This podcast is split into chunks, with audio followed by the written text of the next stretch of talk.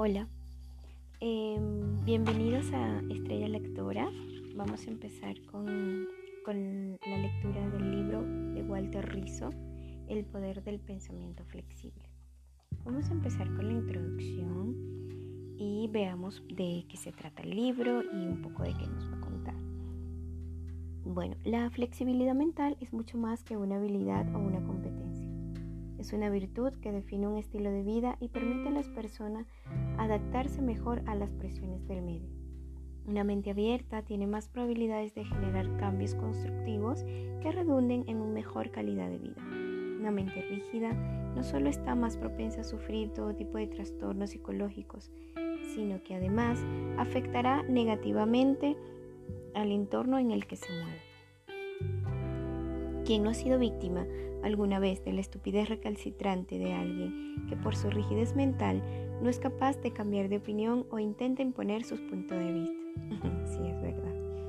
No hay que ir muy lejos. En cada familia, en lugar de trabajo, en la universidad, en el colegio, el barrio o en el edificio donde habitas, siempre habrá alguien intolerante y dogmático tratando de sentar cátedra e influir sobre lo que piensas o haces. Insisto, las mentes cerradas son un problema para ellas mismas y para la sociedad donde viven, en tanto impiden el progreso y permanecen ancladas a una tradición que quieren perpetuar a cualquier costo. Por el contrario, el pensamiento flexible rompe este molde retardatorio y se abre a las nuevas experiencias de manera optimista. Las mentes flexibles muestran al menos las siguientes características. No le temen a la controversia constructiva y son capaces de dudar de ellas mismas sin entrar en crisis. Aceptan con naturalidad la crítica y el error y evitan caer en posiciones dogmáticas. B. No necesitan de solemnidades y formalismos acortanados, acartonados para ponderar sus puntos de vista. Les gusta la risa y el humor y los ponen en práctica. C. No se inclinan ante las normas irracionales ni la obediencia debida. Son inconformistas por naturaleza y ejercen el derecho a la desobediencia si fuera necesario. Mm. Bueno, un poco por ahí voy. Se oponen a toda forma de prejuicio y discriminación. Tienden a fijar posiciones ecuánimes y justas que respeten a los demás y eviten la exclusión a cualquier sentido. Eh, no son superficiales y simplistas en sus análisis y apreciaciones su manera de pensar es profunda y compleja, sin ser complicada. Y F rechazan toda forma de autoritarismo y totalitarismo individual o social, defienden el pluralismo y la democracia como modo de vida. Las personas flexibles no son un dechado de virtudes ni nada por el estilo. Simplemente buscan liberarse de los mandatos y los deberías, entre comillas, irracionales para acceder a su verdadero ser. Interesante. ¿Cómo llegar a un funcionamiento óptimo si se nos prohíbe explorar el mundo? ¿Cómo avanzar en el crecimiento interior si pensamos que el pasado nos condena? De ninguna manera estoy defendiendo a los rebeldes sin causa y a los alborotadores de oficio. Lo que sugiero es que una mente abierta y libre querrá actualizarse de manera continua y solo podrá hacerlo si levanta las barreras que le imponen los precursores de la dureza mental y la tradición compulsiva. Si pensamos que todo cambio es sospechoso, molesto o peligroso, habremos entrado al sombrío terreno del oscurantismo. La fuerza del pensamiento flexible radica en que a pesar de la resistencia y los obstáculos, nos permite inventarnos a nosotros mismos y fluir con los eventos de la vida sin lastimar ni lastimarse. Su carta de presentación es la creatividad en aumento. La flexibilidad mental nada tiene que ver con la razón petrificada que se determina a sí misma, sino con aquella razón que siendo razonable se refrenda en la buena vida. Interesante. No es una veleta sometida a los embates del viento que se mueve sin un norte, sino una embarcación con motor propio. Así resolvamos luego cambiar de ruta cuando la tormenta acecha o si tomamos el rumbo equivocado. Como podrá verse a lo largo del texto, la rigidez psicológica enferma genera sufrimiento, estrés, depresión, ansiedad, hostilidad y promueve una violencia individual y social significativa. Por eso es incomprensible que muchas culturas avalen y promuevan el dogmatismo y el fundamentalismo en cualquiera de sus manifestaciones principales como un estandarte a seguir. Muy cierto. Si decides aferrarte a tus dogmas de manera irracional, tendrás una vida empobrecida y dolorosa.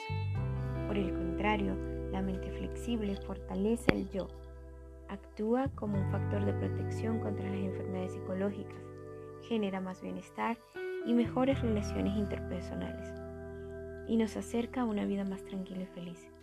Si decides ser flexible, te quitarás un enorme peso de encima al ver que nada está predeterminado y que puedes ser el último juez de tu propia conducta.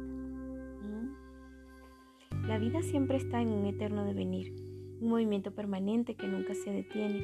Frente a ella tienes dos opciones. Te estancas o te montas a la ola que recorre el universo.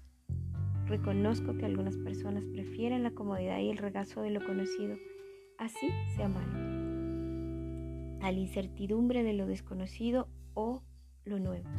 Sin embargo, una existencia sin riesgo, anclada en la rutina y en lo predecible, es una manera de aquietar el cosmos, un reduccionismo existencial cuya premisa es arriesgar poco y vivir menos. Muy cierto. La triste quietud de la resignación que niega cualquier posibilidad de cambio. Entonces, tú decides rigidez mental, por lo tanto estrés, angustia, amargura e inmovilidad. O flexibilidad mental, por lo tanto alegría, tranquilidad y desarrollo del potencial humano. Bueno, yo prefiero flexibilidad mental, obviamente. El texto tiene siete capítulos, dos apéndices y unas conclusiones finales.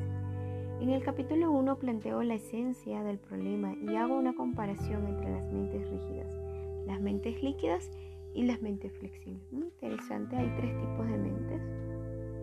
Luego, en los seis capítulos siguientes, confronto las características más sobresalientes de una mente flexible con las que presentan las mentes rígidas hasta conformar el conjunto que define un pensamiento flexible. ¿Okay? Dogmatismo versus pensamiento crítico, solemnidad versus pensamiento lúdico, normatividad versus pensamiento inconformista, prejuicio versus pensamiento imparcial, simplicidad versus pensamiento complejo y autoritarismo. Versus pensamiento pluralista. En cada apartado señalo el búnker defensivo en el cual se escuda la mente rígida y cómo derrumbarlo. Finalmente, en las conclusiones, resumo las zonas por las cuales transita y se siente cómoda una mente flexible. El apéndice A y el apéndice B muestran los perfiles de la rigidez y la flexibilidad mental, respectivamente, desde el punto de vista cognitivo. He retomado los datos psicológicos más recientes sobre el tema y los he cruzado con eventos de la vida diaria, casos clínicos y aportes de la filosofía. Espero que el resultado sea agradable y útil para los lectores. También guardo la esperanza de que después de la lectura cada quien puede abrir un espacio de reflexión sobre su propia resistencia al cambio. Bueno, interesante. Este interesante que va a estar este libro, El poder del pensamiento flexible de Walter Rizzo. Nos dice de una mente rígida a una mente libre y abierta al cambio. Esta ha sido la introducción que nos ha dado el escritor ya vamos a pasar entonces al capítulo 1, donde nos habla de tres tipos de mentes. Así que nos vemos en el próximo episodio.